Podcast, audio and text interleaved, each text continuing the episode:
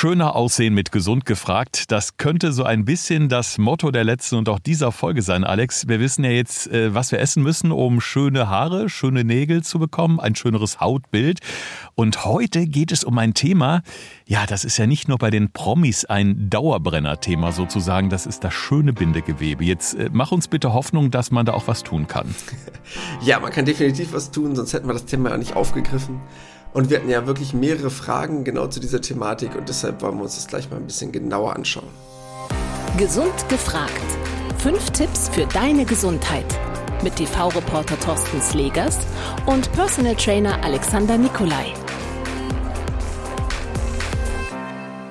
Schön, dass ihr wieder dabei seid. Eine neue Folge von Gesund gefragt, ganz im Zeichen der Schönheit, eurer Schönheit.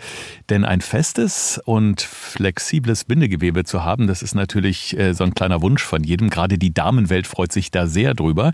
Und äh, wir wollen mal so ein bisschen schauen, ja, ist das unbedingt ans Alter gebunden und was kann man wirklich tun, um das Bindegewebe möglichst lange schön zu erhalten? Denn äh, Alex, im besten Fall, lass mich raten, kann man durch Ernährung eine Menge Menge Geld sparen im Sinne, ich spare mir den Weg zum Beauty-Doc oder in die nächste Schönheitsfarm? Ja, zum einen das, das heißt, es ist nicht nur eine Frage der Ernährung, sondern auch der körperlichen Aktivität. Leider, das heißt, man kann auch nicht mal alles über Ernährung regeln, aber das schauen wir uns vielleicht noch mal ein bisschen genauer im Detail an. Und was natürlich noch dazu kommt, ähm, auch wenn oft der Gedanke ist, ja, ich gehe jetzt zum Beauty-Doc und lass das mal eben regeln, so leicht ist das nicht wirklich, weil das kann auch sehr komplikationstechnisch schwierig werden, man probiert, etwas gegen Zellulite zu tun, weil dort sind auch dem Schönheitschirurgen im wahrsten Sinne des Wortes irgendwann die Hände gebunden. Du sagst gerade schon Zellulite, das schlimme Wort, wo jetzt wahrscheinlich viele zusammenzucken in dem Moment. Hilfe, die Erdanziehungskraft, um es mal böse zu sagen. Nein, aber äh, Spaß beiseite. Äh, Zellulite, da, da ist es natürlich schon ein fortgeschrittenes Stadium. Davor kann man ja das Bindegewebe durchaus stärken. Das heißt, bevor es immer unelastischer wird und in einer Zellulite mündet, können wir eine Menge tun. Und genau da wollen wir heute ansetzen.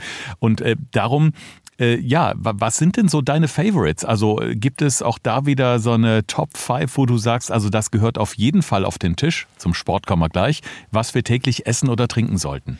Ja, also ein, zwei Themen, gerade wenn ihr unseren letzten Podcast zum Thema gutes Hautbild oder schöne Haare und Nägel gehört habt, gibt es so ein paar Themen, die immer mal wieder auftauchen. Die sind auch hierbei wichtig unabhängig jetzt von dem Sportlichen, was wir gleich ja nochmal ein bisschen näher beleuchten werden, ist erstmal wieder der erste wichtige Punkt, der auch das letzte Mal schon hochkam, aber diesmal wieder wichtig ist, Thema Zucker. Weil Zucker halt wirklich dafür sorgt, dass Kollagen im Körper abgebaut wird und deshalb halt wirklich leider schlecht ist für unser Bindegewebe.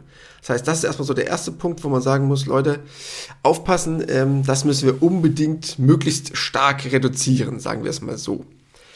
Und dann natürlich eine dementsprechend gute Ernährung, weil das Wichtigste dabei ist, dass wir es schaffen, möglichst viele gesunde Lebensmittel, also Stichwort Clean Eating, was wir schon mal besprochen hatten, dem Körper zuzuführen und das möglichst gut schaffen hm, in mehreren Bereichen. Das heißt, wir brauchen halt möglichst viele gute Aminosäuren. Sagt dir das Thema Aminosäuren was? Ja, also in Verbindung mit der Aminosäure habe ich so Lysin abgespeichert, ganz hinten im Kopf, nämlich als es letzte Woche ja um die schöne Haut ging. Mhm. Ähm, weil, jetzt korrigiere mich, wenn ich falsch liege, ich glaube, die Aminosäure Lysin ist wichtig, um eben diese Kollagenproduktion äh, anzuregen. Genau, ein ganz wichtiger Punkt, sehr gut vorbereitet oder behalten, letztendlich Ach, beides. Stark. Eins plus mit Sternchen, ah, geil. Im Zeugnis dieses Jahr wird sich das positiv auswirken. Ähm, was erstmal ganz wichtig ist, Thema Aminosäuren. Aminosäuren sind ja sozusagen, nennen wir es mal Vorstufen von Proteinen oder Bausteine von Proteinen, also von Eiweißstrukturen im Körper. Und Bindegewebe besteht eigentlich nur aus, ganz einfach gesagt, Wasser und Proteinstrukturen, also Wasser und Aminosäuren. Und die sind halt ganz entscheidend, weil du hast bestimmt ja schon mal das Thema gehört, essentielle und nicht essentielle Aminosäuren, oder? Das ist dann Bioleistung, äh, ist schon ein bisschen näher, 30 Jahre etwa. Mhm. Knapp, gut. Äh, und das ist eigentlich der wichtige Punkt. Das, was ganz wichtig ist für den Körper, sind essentielle Aminosäuren. Das heißt, die Aminosäuren, diese sogenannten Proteinstrukturen, um es mal so zu sagen, die der Körper unbedingt braucht, die er nicht selber herstellen kann. Das heißt, die essentiellen Aminosäuren sind die, die der Körper nicht selber aufbauen kann oder aufschlüsseln kann, sondern die dem Körper von außen durch Ernährung zugeführt werden müssen. Die anderen Aminosäuren, die nicht essentiell, die kann er selber herstellen. Das ist jetzt nicht so im Fokus, sind auch wichtig, aber nicht so entscheidend. Aber diese essentiellen, die sind ganz wichtig und die muss ich halt möglichst dem Körper zuführen. Und dazu gehört zum Beispiel einer meiner Lieblinge, hatten wir letzte Woche schon mal besprochen, Thema Hülsenfrüchte. Ganz entscheidend. Und dann natürlich alles, was halt schon aus dem fleischlichen Bereich kommt, ob es nun Fleisch ist, Fisch ist, Eier sind, die dem Körper dabei sehr stark helfen. Also in dem Fall spielt auch das Fleisch eine wichtige Rolle. Stellt sich natürlich direkt auch die Frage, was ist mit Menschen, die vegetarisch leben, die sich vegetarisch ernähren? Wie können die das am besten kompensieren? Also ich muss dann halt probieren, einmal das Thema Hülsenfrüchte, was ich gerade eben schon mal erwähnt hatte, stark in den Fokus zu setzen und natürlich sehr viel Vollkornprodukte. Ob das nun das äh, Vollkornmehl ist, ob das nun die Vollkornnudeln sind, ob das äh, nun das Vollkornbrot ist, generell, ob das nun die Haferflocken sind, also dass man da probiert, möglichst viel aus dem Vollkornbereich zu sich zu nehmen, um zu probieren, diese Eiweißstrukturen dem Körper möglichst gut zu nahezubringen. Was aber wirklich schwer ist, das muss man leider wirklich sagen. Also Vegetarier haben, was das Thema jetzt gerade heute speziell angeht, ein bisschen schwieriger, auf diese hochwertige und hohe Anzahl von essentiellen Aminosäuren zu kommen. Beim Thema Haut haben wir ja schon besprochen in der vergangenen Woche erst. Da sieht man es einem natürlich direkt an, wenn man gesündigt hat, wenn man Alkohol getrunken hat, wenn man viel Zucker gegessen hat oder sich einfach auch ja eine Zeit lang von stark verarbeiteten Lebensmitteln ernährt hat, dann sieht man es einfach im Gesicht direkt. Beim Bindegewebe wird es wahrscheinlich ähnlich sein. Auch da machen sich die Sünden äh, früher oder später bemerkbar. Ähm, ich stelle mir gerade die Frage, Alex, wenn ich jetzt merke, irgendwie das Bindegewebe ist, ist jetzt nicht so super in Schuss gerade, wie ich das gerne hätte. Äh, kann sich das regenerieren oder äh, ist das dann einfach so ein Zustand, wo man sagt, okay, jetzt pass mal auf, dass es nicht schlechter wird, aber besser geht es auch nicht mehr? Also in einem gewissen Rahmen kann man das verbessern. Das heißt, es gibt so verschiedene Methoden, wie man das messen kann. Ist jetzt für unseren Podcast nicht im Fokus, aber es gibt so verschiedene, ich sag mal sozusagen Stufen, die man feststellen kann, von Stufe 0 bis 4. Die kann man googeln, kann man sich gerne mal genauer anschauen, wonach man bestimmen kann, welche Stufe man hat. Und wir wollen ja auch realistisch und ehrlich sein. Aus einer Stufe 2 mache ich eine 1 oder eine 0, aus einer 4 mache ich aber keine 0 mehr. Also 4 ist das Schlimmste sozusagen und 0 ist das Beste, also quasi keine Zellulite. Das ist nicht nur so mal eben machbar. Und da muss man wirklich sagen, wer jetzt 40, 50 Jahre mit seinem Körper Raubbau betrieben hat und sich jetzt überlegt, mit Ende 60 mal was für sein Bindegewebe zu tun, tut mir leid, muss ich aber realistisch sagen, ist nur noch begrenzt möglich. Dann kann ich nur das Vorhandene verbessern, aber das nicht auf einen super straffen ne, mhm. Status zurückbringen das muss man wirklich sagen. Aber man kann noch sehr viel tun, worüber sich viele Leute leider einfach keine Gedanken machen und meinen, sie müssten damit leben. Kann man schon noch sehr viel an Einfluss darauf einwirken. Ich finde, man sieht das auch immer ganz gut, wenn man auch Menschen hat, die 50 oder 60 sind, die eben auch regelmäßig Sport machen, die Wert auf die Ernährung legen. Man sieht es ihnen einfach an, die strahlen das einfach aus. Jetzt äh, würde mich mal interessieren, gibt es denn sowas wie so eine, ja, so eine super Alltagsregel wie jeden Tag einen halben Teller voll Gemüse oder so und so viel Portionen Obst, die man so als kleine Gedächtnisstütze einfach mal so mit durch den Alltag schleppen sollte, wo man so, ja, das geht ja dann irgendwann in Fleisch und Blut über, im besten Fall auch ins Bindegewebe, die man sich merken sollte? Was die beiden einfachsten Sachen wären, was am besten immer der Fall wäre. Jeden Tag fünf Portionen Obst und Gemüse, um da sicher zu sein, was das Bindegewebe angeht in Bezug auf Antioxidantien, hatten wir letzte Woche schon mal drüber gesprochen, weil das ein ganz wichtiger Punkt ist, dass der Körper da möglichst mit vielen Vitaminen und Nährstoffen versorgt wird, weil das dann auch ein wichtiger Punkt ist, wie Bindegewebe entsteht oder Bindegewebe auch letztendlich, ich sag's mal ganz einfach, sauber gehalten wird, um es mal so einfach auszudrücken. Und der zweite Punkt, regelmäßige körperliche Aktivität ist der zweite ganz entscheidende Punkt, dass ich täglich etwas für meine Durchblutung tue. Das muss nicht jetzt jeden Tag die anderthalb Stunden Sporteinheit sein, aber dass ich zumindest eine dementsprechend hohe körperliche Aktivität habe, dass ich immer dafür sorge, dass mein Kreislauf in Schwung bleibt, dass ich erst gar nicht großartig, ich nenne es mal, vielleicht einfach ausgedrückt, Ablagerungen großartig ansammeln können, sondern der Körper immer in diesem Stoffwechseltransportprozess sozusagen drin bleibt, weil das Lymphsystem, weil das Blutsystem immer in Wallung ist. Okay, das muss jetzt nicht die Muckibude sein, das kann dann auch der tägliche 30-minütige stramme Spaziergang sein oder ein bisschen Gymnastik im Wohnzimmer, äh, um einfach so ein bisschen ja alles anzukurbeln und die Maschinen am Laufen zu halten, sozusagen, die für den Stoffwechsel zuständig sind. Ja, ähm, das muss man so ein bisschen differenzieren. Das heißt, die körperliche Aktivität ist ganz wichtig, um das Herz-Kreislauf-System in Schwung zu halten, um auch dementsprechend den Abtransport, also wirklich diesen Austausch von Lymphflüssigkeit immer wieder anzuregen, weil das auch ganz wichtig ist fürs Bindegewebe. Was aber ganz entscheidend ist, und das muss man auch mal sagen, weil viele Leute das immer oft vernachlässigen, ich brauche wirklich, wenn ich etwas für mein Bindegewebe tun möchte, ein intensives Krafttraining. Das ist wirklich entscheidend. Das heißt, jetzt nur ab und zu mal eine Runde joggen zu gehen oder eine Runde äh, häufiger spazieren zu gehen, ist generell für den lymphatischen Rückstrom, also für das ganze Herz-Kreislauf-System super und ist auch sehr gut gegen Bindegewebs. Probleme, was diesen Stoffwechseltransport angeht, aber um das Bindegewebe zu verbessern, braucht es leider wirklich Zug.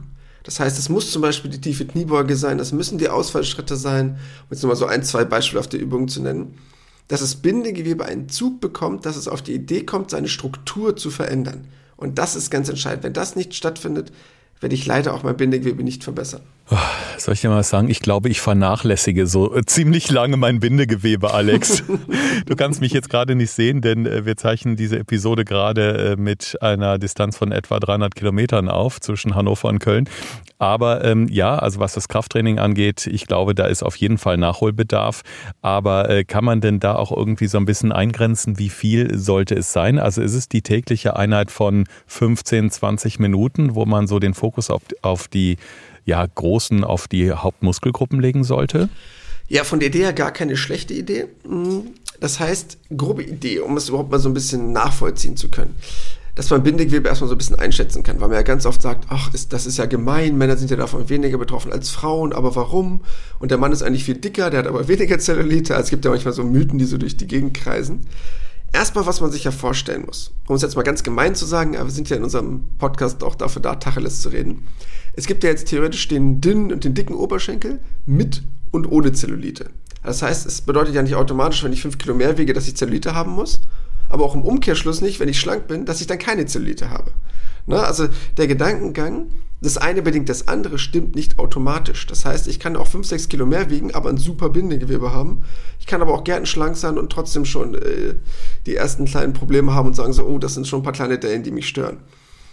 Und deshalb ist ein ganz wichtiger Punkt, es kommt nicht nur auf das Gewicht an, sondern ich brauche halt eine Bewegung, die sehr intensiv ist. Das heißt, um es sich mal einfacher vorzustellen, das Bindegewebe von einer Frau kannst du dir so vorstellen wie so, wie so Lamellen in Anführungsstrichen. Das heißt, die laufen gerade parallel zueinander runter. So. Und bei einem Mann ist es eher wie so eine Form von Gitterstruktur, wie so ein Maschendrahtzaun vielleicht, um sich das vorzustellen, also überkreuzt. Das heißt, wenn ihr so eine Netzstruktur oder so eine Kreuzstruktur vorstellt, ist die natürlich wesentlich besser als so eine Lamellenstruktur, wo es halt eher was durchkommen kann. Das heißt, wenn du dir vorstellst, das ist so eine oberflächliche Geschichte, welche Fettzellen drücken halt da eher gegen und was sehe ich dann halt eher. Und das ist einfach der Vorteil von Mann zu Frau und deshalb brauche ich halt wirklich ein intensives Training. Also einfachstes Beispiel. Stell dir mal vor, du gehst in eine tiefe Kniebeuge, wo du dann schon merkst, oh, die Hose spannt jetzt aber langsam eng.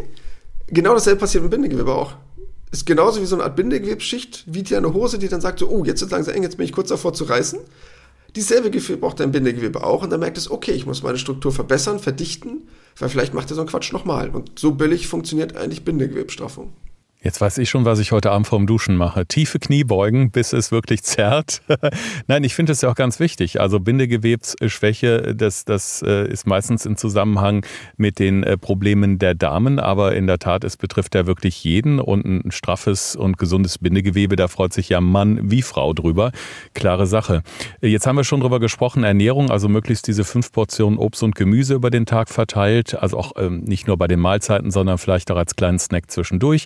Die Bewegungen, die Übungen wie die Kniebeugen, aber viele versuchen ja auch gegen ähm, ja, Bindegewebsschwächen mit Medikamenten vorzugehen. Auch da habe eben mal so ein bisschen ähm, gegoogelt, äh, findet sich auf Anhieb eine ganze Palette von Medikamenten, die eben versprechen, damit retten wir unser Bindegewebe. Und beim Thema Medikamente zuck ich ja erstmal immer zusammen, weil bei mir, ja, ich sehe dann immer so diese Dollarzeichen, die sich irgendwelche Menschen erhoffen, die diese Produkte da an äh, preisen.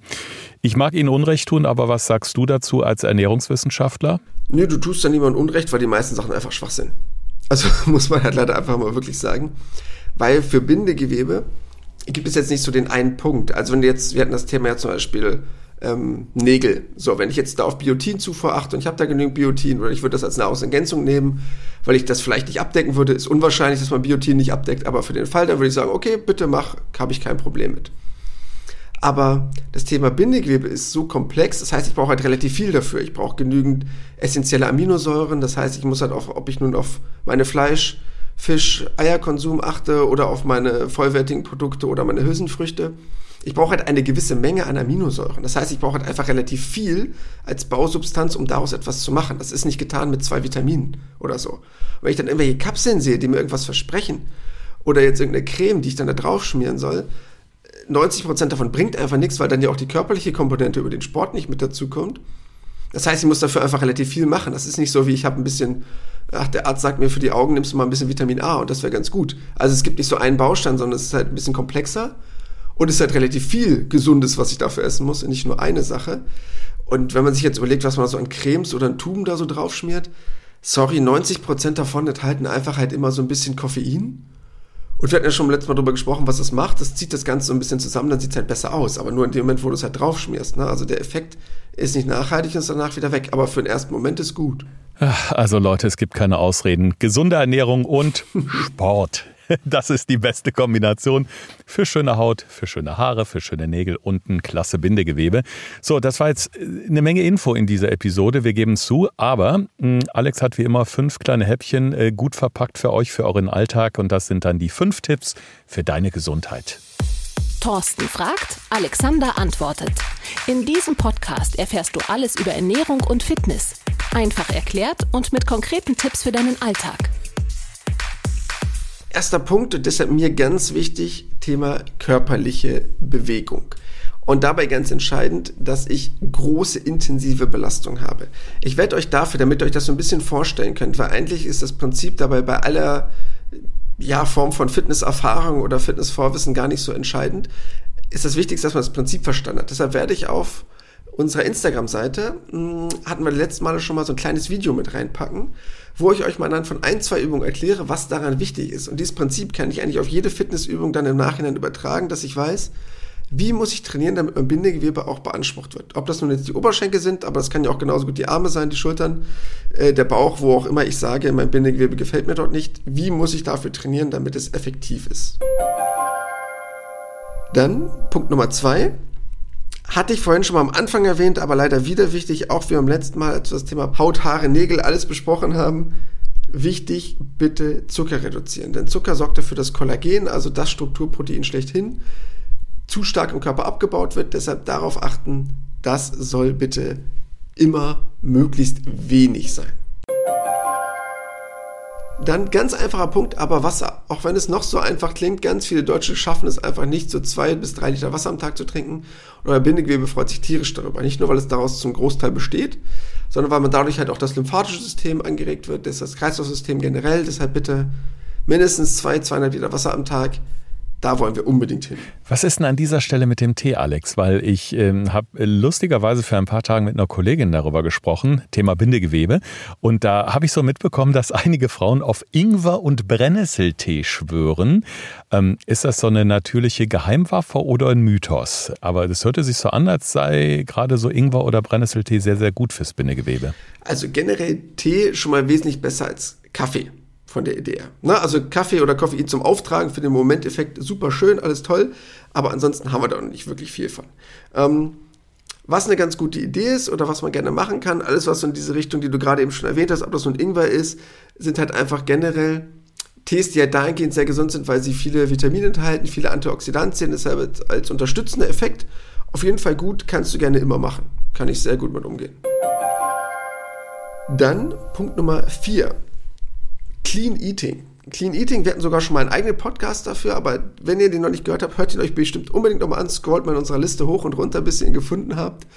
Weil, was ein ganz wichtiger Punkt ist, dass man möglichst wenig Quatsch isst. Das heißt, es geht jetzt nicht nur darum, dass man wenig Zucker isst oder viele Hülsenfrüchte und genügend, ähm, ja, aus dem Bereich Fleisch und Co., sondern ich will hauptsächlich, dass da nicht großartig Fertiggerichte, dass da keine stark verarbeiteten Lebensmittel drin vorkommen, denn all diese chemisch zugesetzten Produkte müssen halt von eurem Körper irgendwie verstoffwechselt werden. Und die wirken sich halt negativ auf das Hautbild aus.